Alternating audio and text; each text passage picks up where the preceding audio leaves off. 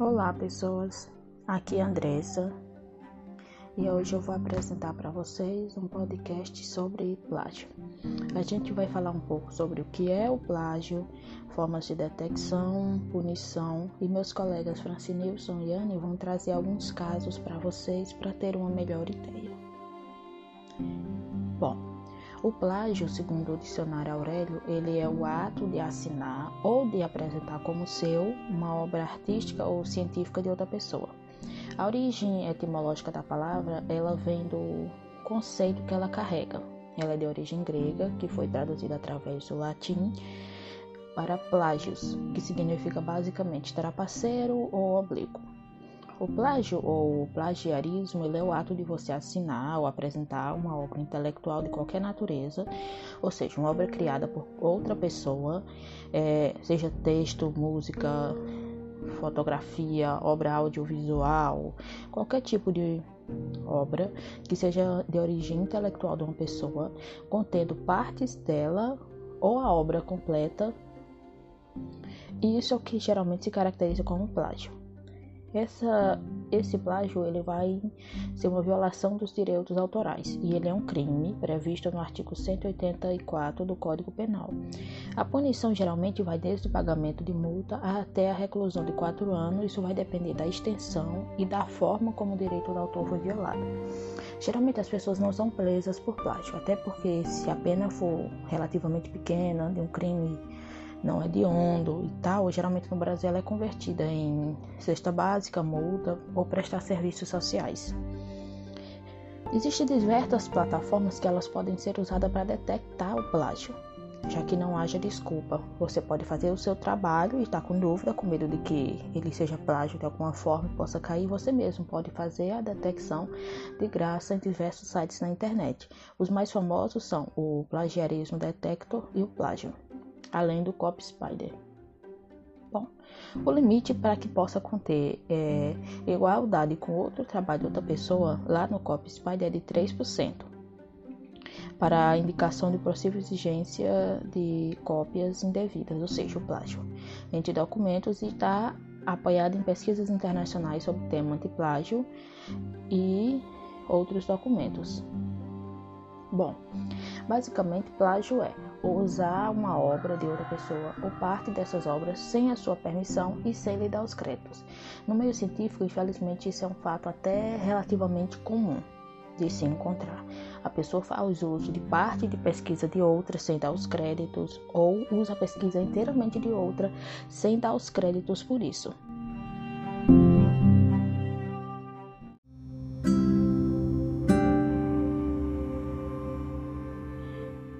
Apesar das pessoas dizerem que hoje em dia nada se cria, tudo se copia, na verdade, até mesmo a forma que você copia tem que ser regulamentada. Então, agora, meus amigos, o Francinilson e a Anne, eles vão trazer para vocês alguns casos de plágio para a gente ter uma melhor ideia como é que se aplica isso ao mundo acadêmico. Que no caso ao mundo da música é relativamente mais famoso. É muito costume a gente ser lançado uma música internacional ficar bem famosa e algum artista brasileiro mudar um pouco a letra, trazer basicamente com o mesmo ritmo para cá. Isso eles consideram uma forma de, como é que eu vou dizer, homenagear o artista. E outra forma bem comum de plágio também é você usar um sample de uma música, um pedacinho de música, que geralmente são produzidos e colocados à disposição desde que você, quando fizer sua música, cite que você usou aquela sample usar uma sample de uma música sem permissão. Apesar de que os direitos autorais sobre a maioria das obras caem anos depois da morte do autor, ainda assim muitas pessoas não esperam esse tempo para começar a usar.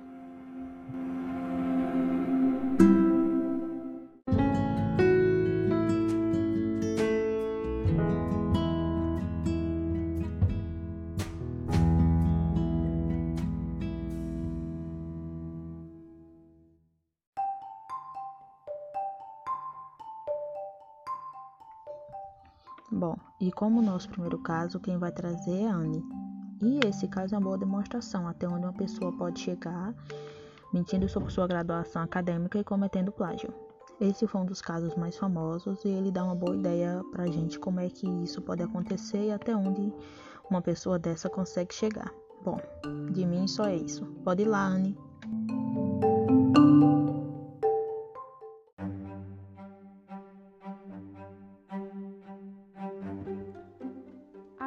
Vou abordar um pouco sobre um acontecido de plágio acadêmico.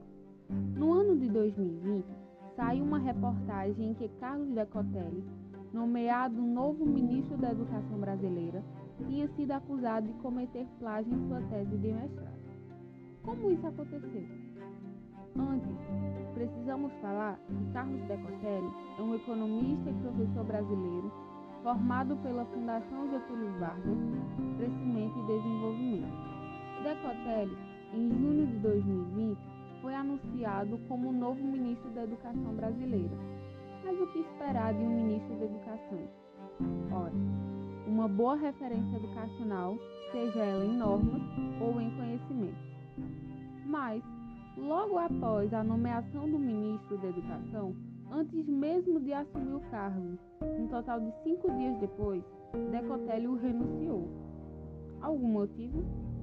O motivo aparente veio à tona com a pronúncia da Universidade Nacional de Rosário, que afirmava que a sua tese de doutorado do novo ministro anunciado tinha sido reprovada pela banca. Posto isso, o caso tornou-se ativo para investigações de plágio em sua tese de mestrado.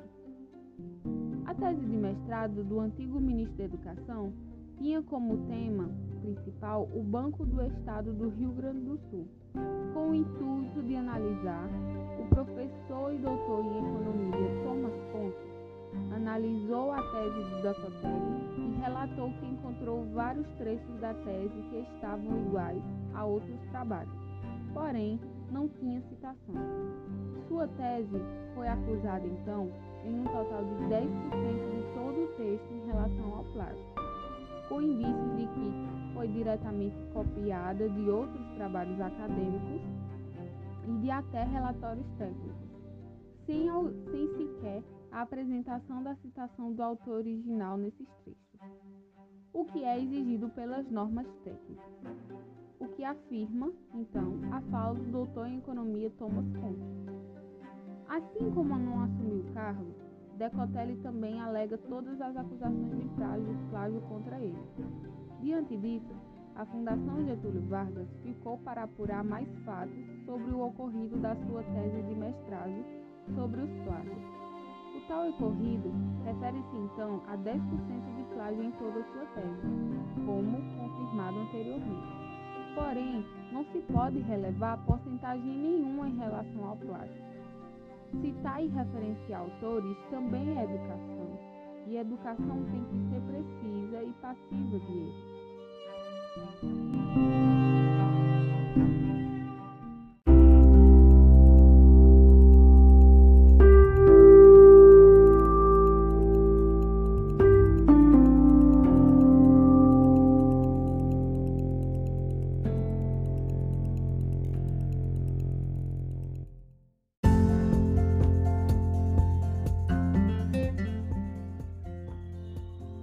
Certeza, Lani, esse foi um caso bem grave, até mesmo ao ponto da universidade onde ele se formou acabar se envolvendo e acabar aparecendo muito mais coisa. Bom, isso é para a gente ter uma ideia de que às vezes o caso pode cometer e só anos depois é que ele ser descoberto, a pessoa não acabar não pagando logo pelo que ele cometeu. E para dar seguimento a um pouco a essa história, a gente vai trazer a próxima agora, que ela é mais internacional, ela é vinda lá da Alemanha. E aí, para a gente ter uma boa ideia como é que isso pode acontecer, né? É com você, Francinilson.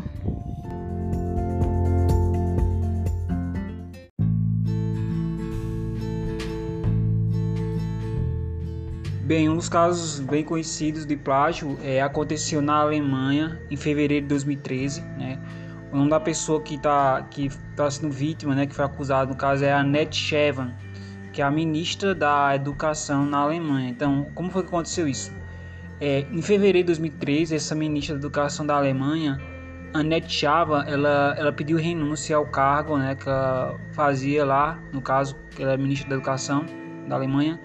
Ela pediu essa renúncia depois de ter perdido o título de doutora pela Universidade de Düsseldorf certo? Que é uma, uma universidade bem conhecida na Alemanha. E segundo essa mesma universidade, né, é, essa mulher, né, a Net Chava, ela copiou algumas partes da sua tese, assim, ela fez uma cópia sistematicamente e intencionalmente, ou seja, ela fez várias várias cópias, né? Intencionalmente, foi coisa sem querer, foi algo intencional, né? Pelo que eles apuraram. E assim, e a faculdade disse que ela agiu também com a intenção de enganar. Então, assim, esse trabalho ele foi apresentado em 1980 e segundo esses avaliadores, é trazia citações é, sem fazer as referências. Ela, ela traz, trouxe várias citações sem fazer as referências de maneira adequada. Seja, ela citava lá, mas ela não dizia onde é que ela pegou, onde é que ela arrumou aqui. Então, assim, ela se apropriava de algo que não era, que não foi ela, né? Isso é algo que, que a ministra, que ela, ela como ministra da Educação, ela não deveria fazer, entende? E a Net Chava, ela mesmo disse assim, né? que não ia aceitar essa decisão da faculdade e que ia tomar medidas é, legais contra a faculdade, né? E ela também disse que quando o ministro no processo com a universidade isso provoca tensões para a minha administração, para o ministério, para o governo e para os democratas cristãos e quer evitar isso. Então assim, isso foi aquela a colocação dela a respeito da situação, né? E outras considerações assim que a Chava, né, a acusada ela, ela faz, fez, foi vice-presidente é, da União Democrata Cristã, que é um partido na Alemanha, né, entre 2008 e 2012, e deputada também até 2005, né. E outra consideração também é que o título de doutor é muito respeitado na Alemanha, assim também como em outros países de, de raízes germânicas, entendeu?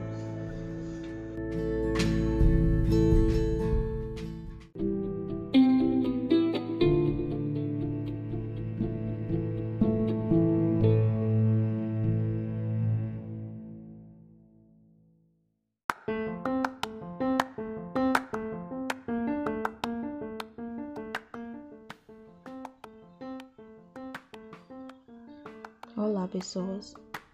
Muito obrigada pela atenção de vocês e por terem escutado nosso podcast até aqui. Bom, com isso se encerra o nosso podcast, mas já que falamos tanto de plágio, deixe-me dar as referências do nosso trabalho para vocês. O nosso trabalho ele foi grande parte baseado no artigo científico disponível lá no Cielo chamado Plágio Acadêmico, a responsabilidade das associações científicas, que é da Rosa Maria Cardoso Costa e o restante das informações foram encontrados no Google mesmo, lá no Guia do Estudante, nos materiais que a professora tinha mandado para a gente ler sobre plágio e na cartilha sobre plágio acadêmico da Universidade Federal Fluminense. Todos esses trabalhos estão disponíveis ou no Cielo ou na internet, ou então são os que a professora mandou para a gente lá no Classroom. Mais uma vez, muito obrigada pela atenção. Espero que isso possa ser servir para a gente ter uma ideia melhor sobre plágio, tentar evitar cometer, descobrir ferramentas que podem ser usadas para checagem, já que às vezes o plágio acaba não sendo nem intencional, você acaba escrevendo um parágrafo muito parecido com outra pessoa, frases muito parecidas, já que tantos artigos no mundo foram escritos já, com certeza existe alguma coisa parecida com o seu. Então, se a gente encontrar isso, é, copia o texto todo, coloca lá nos detectores de plágio, como o Copy Spider ou então o plágio. Lá ele vai dar a você tudo que é parecido com o trabalho de outras pessoas, você dá uma checada se tem referências. Depois muda, trocando as referências, trocando, colocando outro parágrafo no lugar, mudando para tentar evitar esses problemas, né? Até porque se seu trabalho futuramente for submetido a publicação, então qualquer caso de plágio não vai passar e você vai acabar recebendo discreto por conta disso. Ademais, pessoas, era só isso. O nosso trabalho foi feito lá pelo Ancho e todas as músicas eram de lá. A gente não tem como dar essa referência dessas coisas. Muito obrigada pela atenção de todos e tenham um ótimo dia.